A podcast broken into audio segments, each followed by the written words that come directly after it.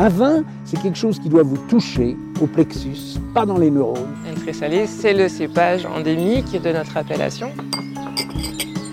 Les gens font du vin pour gagner des ronds, hein. moi je fais du vin parce que ça me plaît, parce que j'ai envie de faire du bon vin. La terre d'ici, ça s'appelle du pouding. Aujourd'hui, la biodynamie est une recette, euh, un drapeau. En fait, c'est une démarche. Mediavino Pro, le podcast vin qui va plus loin.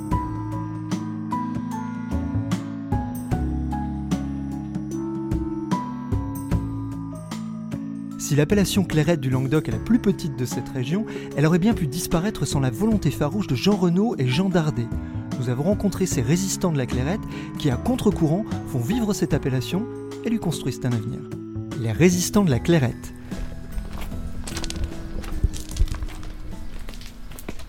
On a rendez-vous avec Monsieur Renaud, on est arrivé à la cave d'Addisson. Bonjour Là, vous avez le président de l'ODG Clairette du Languedoc.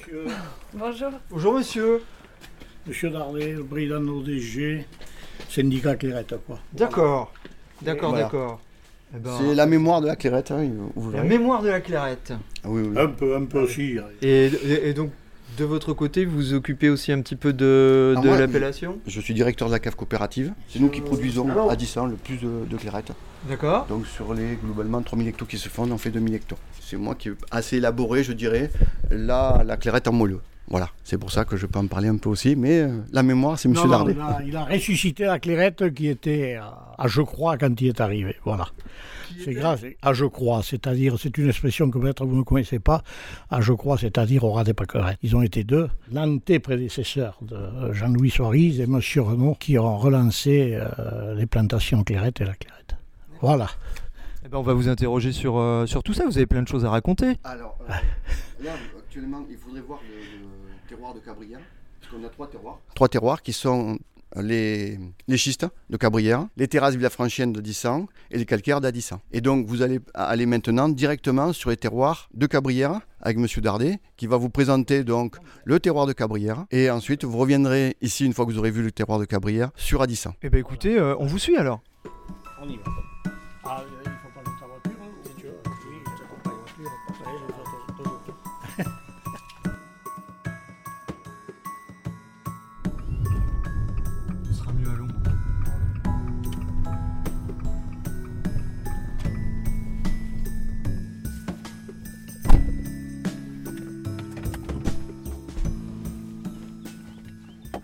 Alors, monsieur Dardet, vous vouliez me présenter quelqu'un euh, dans les vignes. De qui s'agit-il? Alors ici, nous sommes donc sur une vigne de Monsieur Richard Cuyer, le président de la cave de, de Cabrières. Et il est sur un sol que où ici? C'est le plateau calcaire dû à l'estabel, en fait, qui est une source euh, intermittente qui sort euh, chaque 30 ans peut-être. Et là, c'est c'est un peu là, une spécificité de Cabrières. Il n'y a qu'ici qu'on trouve ce type de sol. Cette appellation, on a des sols différents. Oui, sur Cabrières, il y a trois sortes de sols. En fait, il y a, il y a les, les calcaires, les, argilo-calcaires, et des schistes, et les, après, c'est des, des éboulis calcaires plus. La clairette se comporte très bien dans ces sols euh, plus ou moins calcaires. Là. Bon, après, dans les schistes, elle est bien, mais c'est les années plus sèches, euh, elle, elle craint beaucoup la sécheresse. voilà. Donc, on ira en voir une euh, tout à l'heure qui est vraiment sur du schiste pur. Et ça vous donne des expressions différentes de clairette, du coup, c'est ces sols, ces géologies différentes Oui, tout à fait, oui. Mais bon, euh, sur des sols comme ça là, qui craignent moins, on arrive à faire des degrés, donc on fait plus de, des clairettes moelleuses et plus des clairettes sèches sur les schistes qui ont une spécificité quand même par rapport à des clairettes qu'on peut trouver dans d'autres villages. quoi, voilà. Donc on aura une dégustation tout à l'heure, je pense, et puis vous, de par vous-même, vous verrez qu'il y a des, des différences. Alors, la, la clairette euh, du Languedoc aujourd'hui, ça représente euh, combien de surface plantée 110 hectares. Attention, surface déclarée AOP, c'est-à-dire appellation d'origine protégée ou contrôlée si on met AOC, c'est quelque chose de 110 hectares. Donc, ça fait combien de bouteilles par an à peu près Si nous faisons 5000 hectos, 5000 hectos, ça fait 400 000 bouteilles. 400 000 bouteilles, Par an, oui. en moyenne. De moyenne, oui. Et non, c'est pas beaucoup. C'est pas beaucoup. Maintenant, en tant que hum, clairette plantée, nous sautons amplement sur tout l'ensemble des 200 hectares.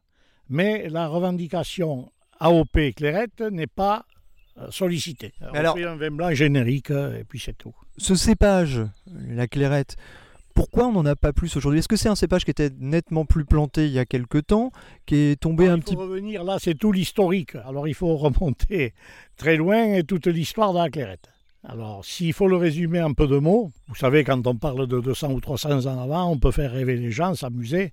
Mais enfin, euh, dire pourquoi ci, pourquoi ça, euh, je me marre un peu, parce que si les gens savent ce qui s'est passé il y a 500 ans, euh, j'ai certains doutes. Par contre, la clairette a eu vraiment ses heures de gloire, situons-le fin des années 1700. Alors, 1800, ça a commencé. On a trouvé le cépage clairette et c'est allé en grandissant. Mettons, le village, le village d'Adissan a grandi grâce à la clairette qui était un apport qui a représenté à un moment beaucoup d'argent. Parce que comment se vendait la clairette Ce sont ce qu'on appelle les vermoutiers. Euh, si vous savez ce qu'étaient à l'époque les vermoutiers, c'est-à-dire Saint-Zano, Dubonnet, Bire, les gens qui mutaient ou qui faisaient des apéritifs. Alors la clairette était l'excipient, c'est-à-dire ceux qui portaient, et ça s'achetait donc euh, ici dans le coin, je répète, surtout sur Adissan, Aspirant et Pouillant. Pas spécialement finalement pour faire du vin en tant que tel. Ça s'est beaucoup vendu pour faire les apéritifs au départ. Revenons dans, dans un ancien temps, il n'y avait pas ni des chardonnays, ni des sauvignons, ni foutre, ni maille. Qu'est-ce qu'il y avait dans le midi? Il y avait comme un vin blanc, du bourré terré, qui était un vin blanc un peu commun, hein. un aramon si vous voulez, c'était l'aramon en blanc. Vous aviez des muscats, alors le goût musqué de toujours, tout le monde n'a pas toujours aimé. Et vous aviez cette fameuse clairette.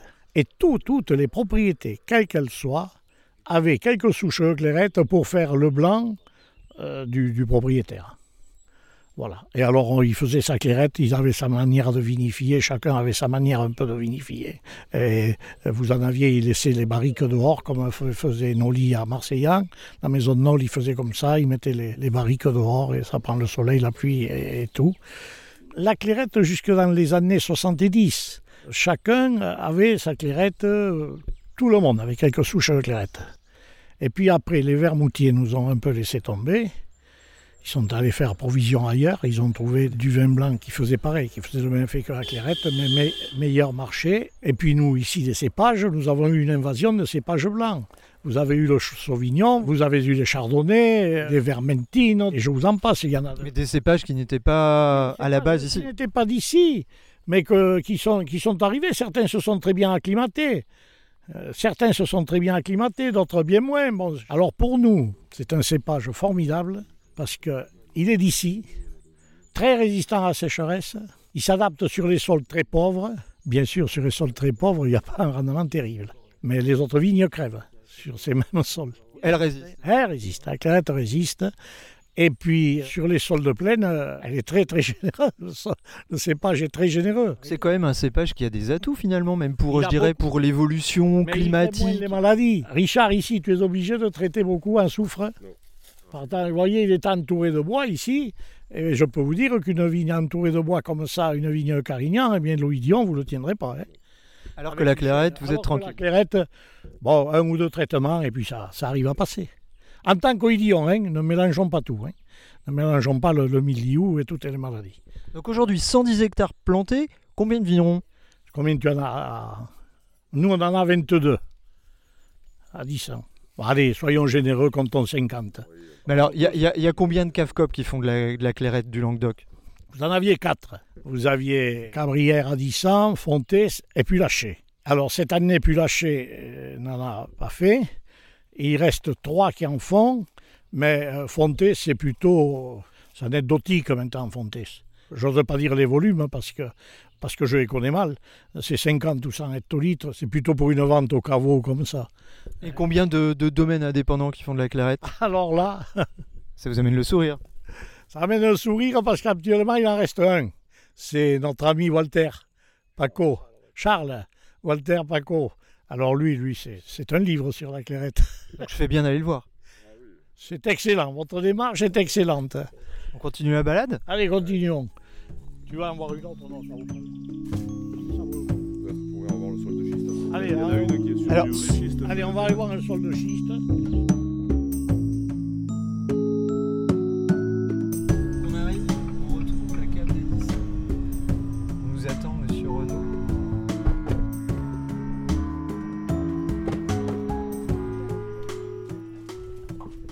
On se retrouve, monsieur Renaud. Donc, euh, monsieur Dardet nous a fait euh, petite visite dans les vignes. Oui. Vous avez vu les trois, les trois terroirs? Alors, on a vu des terroirs de schiste, euh, des terroirs argilo-calcaires, des terroirs plus, plus calcaires. C'est vraiment pour vous ce qui marque euh, cette appellation? Bah oui, bien sûr. Euh, Là, actuellement, il y a bien sûr un territoire de ruf en plus, mais actuellement, on n'a plus qu'une production dessus, donc on ne peut pas vous les présenter. Mais oui, effectivement, vous avez les trois grands terroirs, effectivement, qui existent en, en clairette du Languedoc. Alors, avant de commencer la dégustation, euh, j'aimerais bien euh, qu'on échange un petit peu, euh, monsieur Renaud. descendre dans le musée, déjà. Ah, Il y a un musée, d'accord. Alors, on vous suit. Hein. Vous, vous nous attendez, hein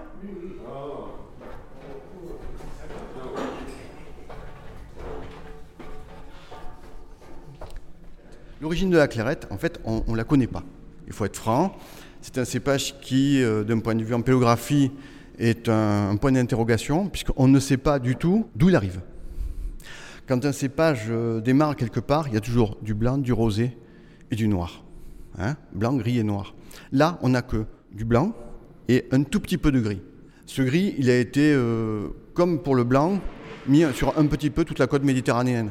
On en trouve en fait de partout de la clairette. La fameuse blanquette de Limoux, au départ, c'était de la clairette. On l'a transformée ensuite, mais C'est pas du mosaque.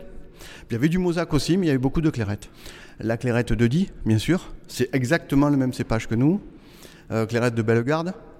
Donc tout ça, c'est de la clairette. C'est un cépage très ancien qui arrive avec les Grecs, globalement sur nos côtes, qui est distribué de partout.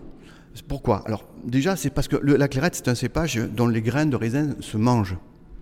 Et les Grecs aimaient beaucoup pouvoir aussi bien vinifier que manger le raisin. Donc il y a deux fonctions sur ce, sur ce raisin. Ensuite, les Grecs aimaient beaucoup les surmaturités. Le passerillage existait déjà en Grèce antique. Et la clairette se débrouille très bien avec le passerillage. Le passerillage sur souche, c'est ce qui se faisait sûrement de façon antique et qui se faisait jusqu'en 1939. Je vous expliquer un petit peu comment j'ai su tout ça. Je suis arrivé en 91 ici. Euh, Je sortais de l'école de Purpan, service militaire, CAF coopératif d'Addissan. Et je vois des anciens qui me, qui me racontent des histoires en fait. Ouais, à l'époque, on faisait des moelleux. Ah ouais, mais vous faisiez comment? Ah ben ça, on- ils avaient plus de 80 ans à l'époque, ces gens-là. Et je dis, pourquoi, pourquoi pas des moelleux Effectivement, je regarde le décret, on peut faire des moelleux. Alors, l'AOC Clairette du Languedoc, elle date de quelle année? Alors 1948.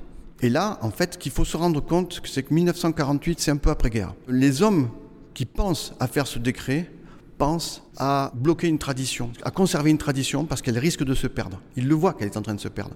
On a des insecticides, on a des engrais, ce n'est plus la qualité, c'est la production qui, qui, qui démarre. Et donc, ces gens qui font ce décret, Clairette du Languedoc, disent on va garder, on va sauvegarder quelque part notre tradition. On fait du sec, du moelleux, du rancio et du vin de liqueur. Les quatre traditions sont là. Et, et je trouve que ces traditions, effectivement, après se perdent, jusqu'à ce que, je dirais, j'arrive en 91, avec ma gueule enfarinée un petit peu, et je dise, mais pourquoi on n'en ferait pas? Et là, j'ai des anciens qui me disent, ouais, on en faisait, mais c'était embêtant à faire, parce que dans tous les terroirs, on n'en faisait pas. Et on en faisait avec le plateau des vendanges. Alors, plateau des vendanges, plateau des vendanges, je, vous en a- vais vous en montrer un. C'est un disque circulaire avec un trou, et alors on place ça sous la souche, et quand on ramasse la clairette, les grains sont tellement mûrs qu'ils tombent tout seuls on récupérait ce plateau, on le mettait dans le, dans le seau. Voilà. Mais ça se faisait des vendanges au plateau. Et là, on se dit, ben, euh, il faut le retrouver. Il faut retrouver cette vendange en plateau. Et euh, j'ai essayé. Vous voyez, le, le- le premier qui m'a cru, en fait, c'est le président du syndicat Clairette, maintenant. Hein.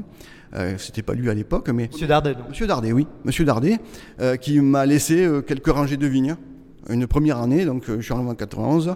On a réellement démarré en 93, et puis jusqu'en 98, où on en a laissé un petit peu plus, puis un petit peu plus, puis des vignes complètes. Alors, pour que cette maturité se fasse, il faut surtout une chose, c'est pas mettre trop d'azote dans les sols, sinon ça pourrit. Et puis pas trop laisser de raisin dessus, sinon ça n'arrive pas à monter en degré. Et on a retrouvé cette tradition avec euh, les quelques anciens qui existaient. Alors il y en avait, euh, juste un en face, donc euh, ils venaient régulièrement s'asseoir dans le caveau et on blaguait. Et c'est comme ça que j'ai appris, moi, cette tradition par des gens qui avaient plus de 80 ans, puisque les dernières vendanges avaient été faites en 39, mais il fallait que ces gens aient quand même conscience, parce que quelqu'un qui avait 10 ans en 39, il n'en avait pas conscience. Donc je me suis retrouvé en 91 avec des gens qui avaient déjà 85, 90 ans. C'est comme ça qu'on a reçu cette tradition, mais ça a failli se perdre. Je suis certain que dans le Midi, il y a plein de traditions qui sont perdues parce que des hommes ne les ont pas figées dans le papier et que d'autres anciens n'ont pas trouvé des jeunes qui étaient intéressés par ça. Donc c'est vraiment une tradition qu'on a gardée. Est-ce que cette AOP, elle a été peut-être un petit peu, par rapport à ce que vous expliquiez au niveau des, des rendements, au niveau des maturités, un petit peu victime de l'industrialisation de la viticulture finalement, où on recherchait justement les degrés, etc. Et est-ce que la clairette, du coup, c'est peut-être pas un cépage qui colle à ces méthodes, mais il faut avoir un autre regard dessus? Tout à fait. La clairette en industriel, c'est pas possible, je dirais. Elle n'a pas d'intérêt. Non, elle n'a pas d'intérêt. C'est vraiment quelque chose de terroir. C'est pour ça que je vous ai montré d'entrée, on va voir des terroirs. On va euh, on n'en fera pas à 20 km. Il faut comprendre une chose, c'est que la clairette, telle qu'on l'a fait chez nous comme ça, vous êtes en limite sud, ça va être à 10 ans, au-dessus de la vallée de l'Hérault, parce que dans la vallée de l'Hérault, il y aura trop d'humidité, la clairette va pourrir. Elle ne va pas se passeurier sur souche, elle ne va pas se concentrer sur souche, elle va pourrir. Et si vous montez au-dessus de Cabrières, ben, elle n'arrivera plus jamais à maturité. Donc vous êtes sur un petit terroir où on peut en faire, si vous vouliez en faire dans le biterroir, ça ne serait pas possible. Ça serait trop humide avec des sols trop fertiles. Si le sol est trop fertile, la clairette fait trop de raisins et à ce moment-là, elle n'a plus cette concentration. Quand vous arrivez donc en 91, on en est où de la clairette de Bellegarde, de cette AOC justement? Qu'est-ce qu'il y a combien d'hectares plantés sur l'AOC, de déclarés? Il y a combien de vignerons? Ça représente quoi comme volume? Alors en clairette du Languedoc, il se trouve que la cave coopérative d'Adissan avait encore un potentiel. Elle avait 70 à 80 hectares de potentiel à l'époque sur des vieilles vignes et on ne savait pas si on allait continuer à en faire. La question était de rétrograder cette appellation en vin de pays en se disant mais pourquoi pas faire des vins de pays? On en était là. Euh, moi quand j'arrive, on fait à peu près entre 10 et 15 hectos de clairette du Languedoc sur Adissan. Vous pouvez nous dire combien ça fait de bouteilles pour des gens qui comptent pas en hecto on fait, on fait 2000 bouteilles de, de clairette sur Adissan. On en fait un tout petit peu sur Cabrières, on en fait un petit peu sur Aspirant, mais euh, c'est la fin. À cette époque-là, il fallait faire des vins très acides comme le Pitbull et euh, la clairette perd de son intérêt. Et la clairette redémarre réellement de son intérêt à partir du moment où on reprend ce cépage et qu'on fait ce, qu'il doit faire, c'est-à-dire du moelleux. C'est-à-dire qu'on commence à conserver des surmaturités, qu'on a des clairettes qui se mettent à faire 14, 15 degrés, et que là, eh ben, on fait un vin blanc avec 12 degrés ou 13 degrés euh, d'alcool, et puis 25, 30, 40 grammes de sucre résiduel. C'est-à-dire qu'on ne rajoute absolument rien dans la clairette. On ne rajoute pas euh, ni de sucre de raisin, ni de sucre de betterave, rien du tout. Et c'est ça la clairette du Languedoc, et c'est ça l'âme, je dirais, de la clairette du Languedoc. À partir du moment où on, est, on a retrouvé ça, alors on l'a testé jusqu'en 98, en 98 on a commencé... Des expérimentations sur les moelleux Expérimentation, oui, expérimentation sur des moelleux. Euh, on a démarré avec quelques fûts, puis ensuite on, on, a continué avec des cuves, puis maintenant on, est, on en fait 2000 hectos par an. Donc, Combien de bouteilles d'un coup? Combien de bouteilles? Ça fait euh, 260 000 bouteilles, à peu près. De 2000 à 260 000 Voilà, tout à fait. En 30 ans Oui, en 30 ans. Vous, on peut dire que vous êtes tombé amoureux de cette appellation finalement, à vous écouter Moi, je suis dans une famille où on, on produit du vin depuis plusieurs générations. Mon arrière-arrière-grand-père faisait des vins jaunes du Jura. Moi, personnellement, euh, mon grand-père arrive de Besançon. À l'époque, il fait l'école d'agriculture de Montpellier. Il est employé au, au, au Saint-Midi et c'est lui qui, qui, invente le Listel. Le Listel a été inventé dans la cuisine de, mon grand-père où il y avait les enfants et il est arrivé avec quelques, noms de domaines. Il a dit ben, Qu'est-ce que vous préférez? Et c'est ma tante qui avait une grande gueule qui a dit Ah, oh, c'est bien, elle a converti tous ses frères et sœurs. Et c'est comme ça que le mot Listel est sorti. Vous voyez, c'est le grand marketing des enfants qui ont entre 10 et 15 ans. Hein c'est très intéressant. Et moi, euh, si vous voulez, quand j'étais jeune, j'ai fait le lycée agricole. Puis après, je suis allé faire Purpan. Et puis un jour, il m'a dit Ben, tiens, euh, je, te donne mon diplôme d'onologie, parce qu'il était ingénieur agro. J'ai voulu faire onologie. Et puis ensuite, ben, je devais rentrer au Salut de Midi parce que j'avais mon oncle qui était aussi. Et puis je me suis rendu compte que je serais toujours le petit-fils ou le, neveu. Et il y a une cave coopérative qui a fait une petite annonce dans le journal, cave coopérative cherche, cherche directeur. J'ai été pris. J'ai été pris parce que, vous savez, moi le vin, bon ça va, j'avais fait aussi un petit peu diplôme d'études comptables et financières, donc la gestion, je me débrouillerai. Les coopératives, j'y connais rien, donc je vais m'adapter. Ça a plu au conseil d'administration, il m'a pris. Et ça fait 30 ans que ça dure et ça fait 30 ans que ça dure. Et là, je suis tombé sur une appellation, éclairée du Languedoc, et je me suis dit, ben, je vais tenter de faire aussi bien que mon grand-père, il a fait le Listel, et moi, je voulais faire ça. Je me suis acharné un petit peu, effectivement, sur euh, la clairette du Languedoc, pour voir tout ce qu'on pouvait tirer d'elle.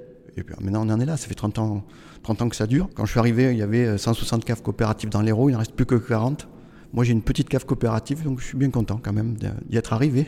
Ça vous a demandé beaucoup de travail, de, de recherche, de témoignages pour euh, relancer cette clairette du Languedoc qui vacillait littéralement? Vous disiez tout à l'heure qu'on en était à la, la déclasser entre guillemets en, en 20 pays.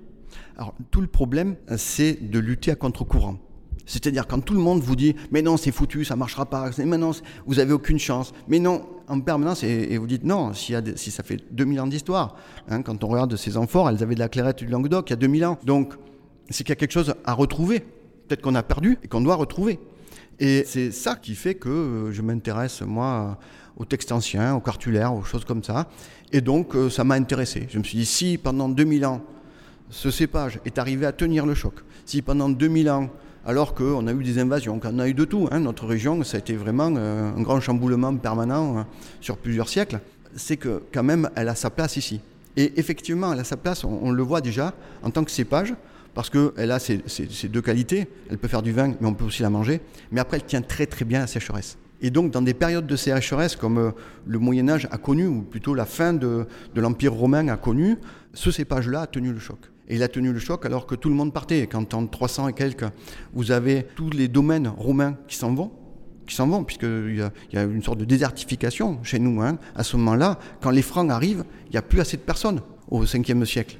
Ils vont chercher euh, du monde en Espagne, ils vont chercher pour re remettre une population ici. Les Romains sont partis, mais il n'y a pas eu de guerre.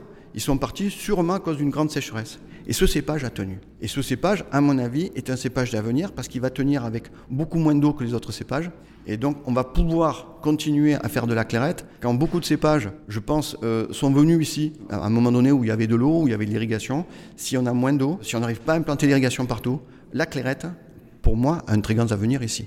C'est un cépage d'avenir, donc un cépage tardif? C'est un cépage effectivement tardif. Une clairette se vendange le 20 septembre à peu près.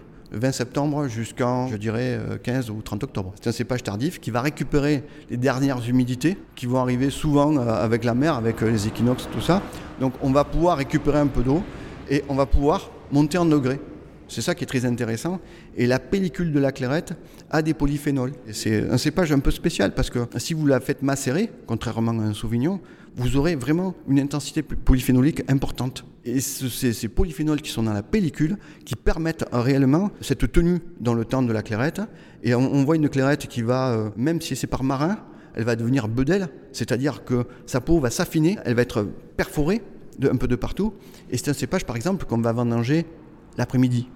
C'est-à-dire que, contrairement aux autres cépages blancs qu'on va essayer de vendanger le matin avant 10 heures, la clairette, je leur dis, moi, avant midi, on rentre pas dans les vignes.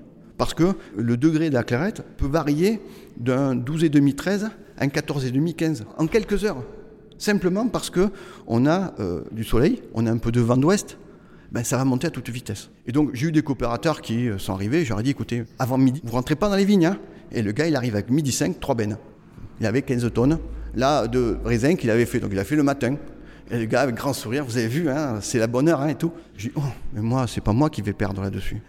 Je prends le degré, je dis, ah, vous savez que nous, nous payons les clairettes en moelleux, c'est-à-dire au plus cher, à partir de 14,5. On, va, on, on demande 15, mais on veut un 14,5. Et le pauvre, il était à 13,5. Donc euh, le visage a changé de ce brave monsieur, parce qu'il passait de 150 euros à 80 euros.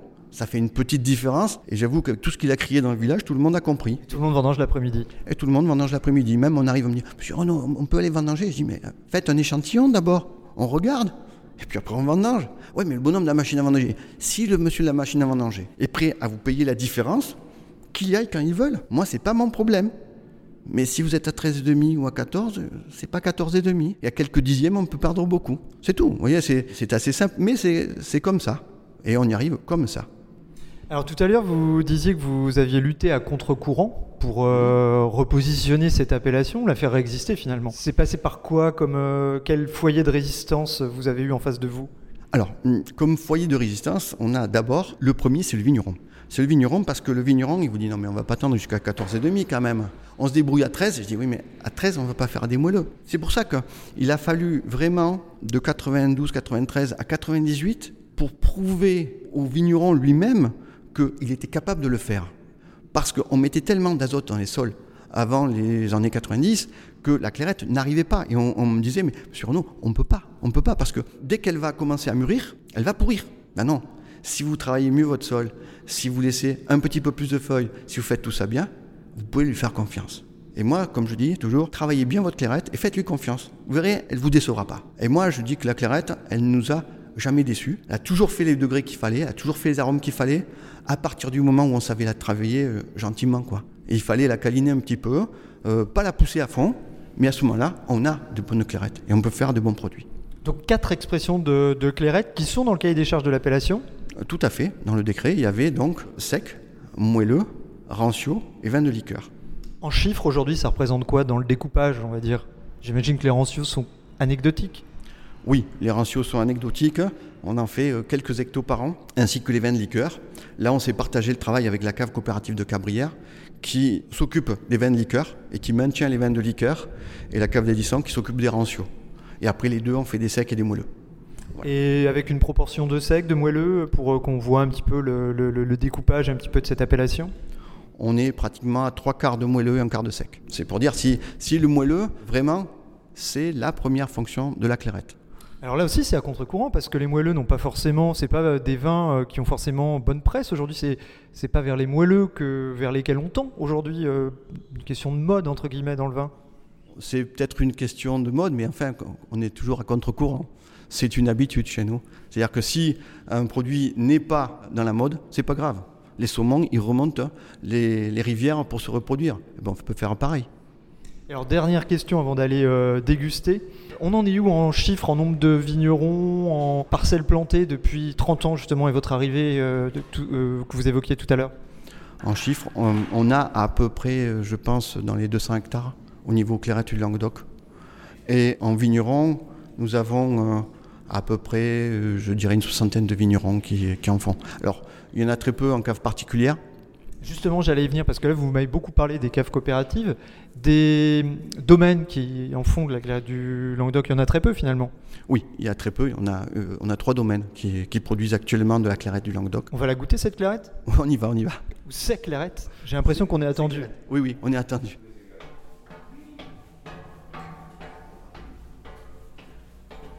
expliqué le directeur, la cave pilote, la vente il m'a beaucoup parlé de vous. Eh bien, tant mieux. Est-ce que... Mais c'est c'est un peu ce... ça vous inquiète pas? Pas du tout. pas du tout. La gelée m'a inquiété davantage que ce que peut dire le directeur.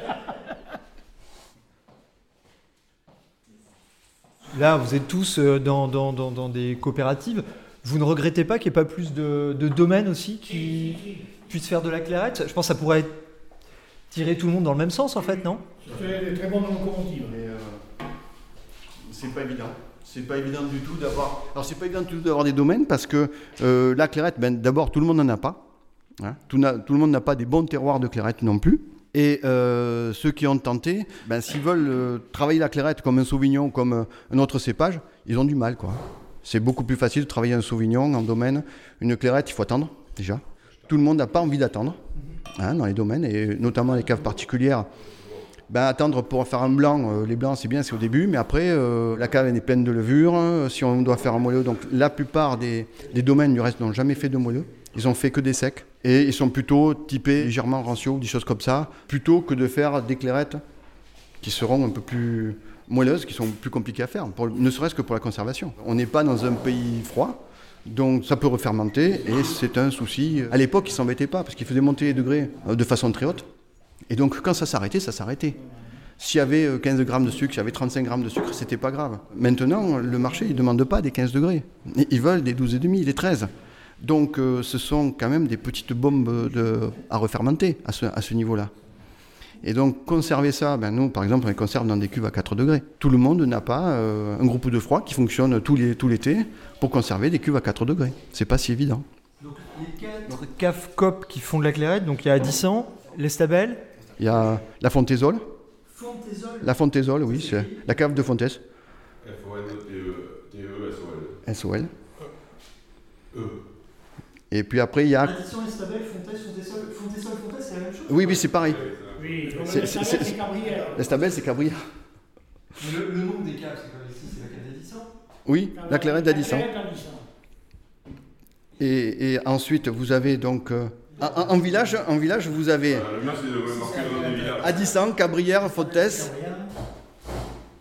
Et les trois domaines qui en font. Donc il y a la- euh, De, de- de Walter Paco, Charles Charles Walter Paco. Paco. c'est la croix, croix La croix, vous y La croix y La croix allez, chaptale. c'est cool. Le Ouais, la, la croix chaptale, La croix chaptale, et puis. euh, mas de Valbrune. Voilà. Le mas de. Valbrune. ça, c'est Valier. Oui. Il s'appelle Jean-Pierre Ravaillé. Jean-Pierre Availlé à Trissan. Et, et la troisième, elle n'est pas chez vous là-bas? À Cabrières Si, il y a Mascoris. Mascoris Ah oui, il n'en fait pas en pur. Ah, mais il en fait. À un moment donné, il en a fait, puis après, il s'est arrêté alors. Mascoris, Bon, alors il a- Mascoris Ouais, mais bon, ils en font plus, donc ils en déclarent plus en clairette du Languedoc. Donc la deuxième que vous m'avez servi, j'ai même pas vu du coup de quoi il s'agissait, c'est. Cabrières à nouveau? Non, non, non. À 10 ans là, donc là on, on joue à domicile. Oui. Et donc tout à l'heure c'était sur des schistes, et là c'est sur des calcaires visiblement, ou alors euh, je ne comprends pas. Ok, c'est du vin aussi? 2020 je veux dire? Là-dessus, oui. Ah. Si on veut compliquer un petit peu, c'est embouteillé à Cabrières en plus. Vous voulez me faire devenir chèvre? Voilà. On a un accord entre les chèvres, ça compte. On a un accord entre les deux caves coopératives d'entraide, je dirais, et donc nous faisons nos mises en bouteille à Cabrières.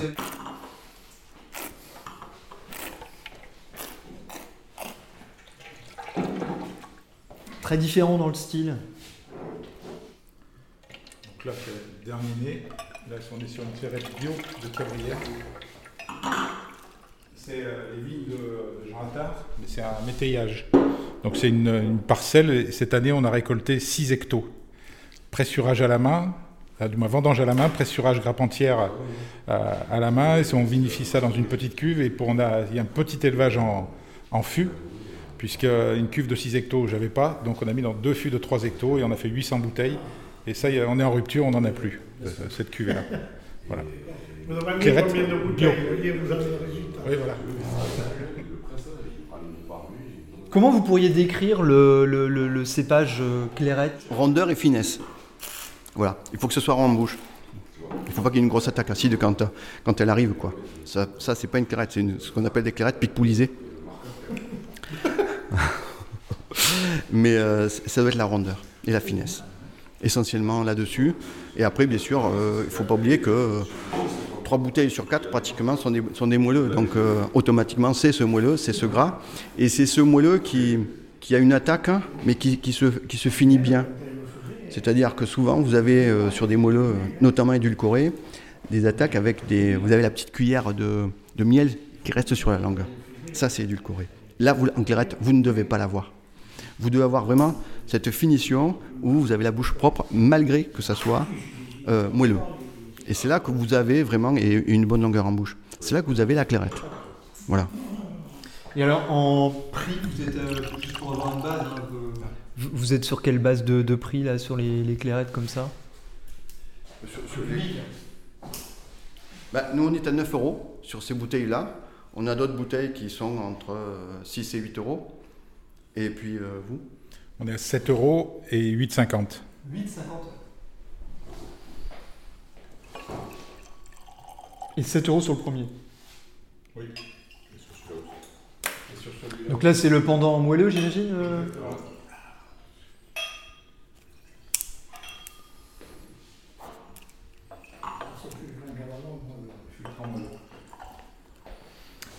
Euh, donc on est à Cabrières, toujours sur schiste, et toujours les stabelles. Et même millésime 20 aussi ou pas ou 19 Alors quand on dit moelleux sur euh, les clairettes du Languedoc, le cahier des charges il précise euh, entre combien et combien euh, Vous avez deux, deux- deux- deux sortes de moelleux. Vous avez le moelleux légal, qui est entre 12 et 45 grammes de sucre résiduel. À partir de ce moment-là, vous avez le droit de mettre moelleux, sachant que euh, de 0 à 4 grammes, c'est du sec, demi-sec entre 4 et 12. Euh, 12 ou 45, c'est moelleux. 45-90, c'est euh, doux. Et au-dessus de 90, c'est liquoreux. Donc ça, c'est la loi.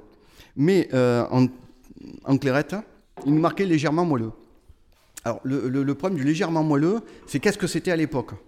À l'époque, en fait, ils faisaient des, des vendanges euh, en plateau. Or, quand ça commence à être en plateau, vous êtes à 16-17 degrés. Et c'est ce qu'ils faisaient sûrement à l'époque. Donc 16-17 degrés, avec les tec- techniques de vinification qu'ils avaient, ils devaient monter jusqu'à 14,5. Ils avaient donc euh, 2 degrés et demi, quelquefois 3. Euh, ce qui veut dire qu'ils étaient souvent euh, au-dessus de 45 grammes. Et moi, quand j'ai fait déguster à mes premiers vieux, à l'époque, hein, en 92, 93, 94, ils aimaient beaucoup les 50 grammes.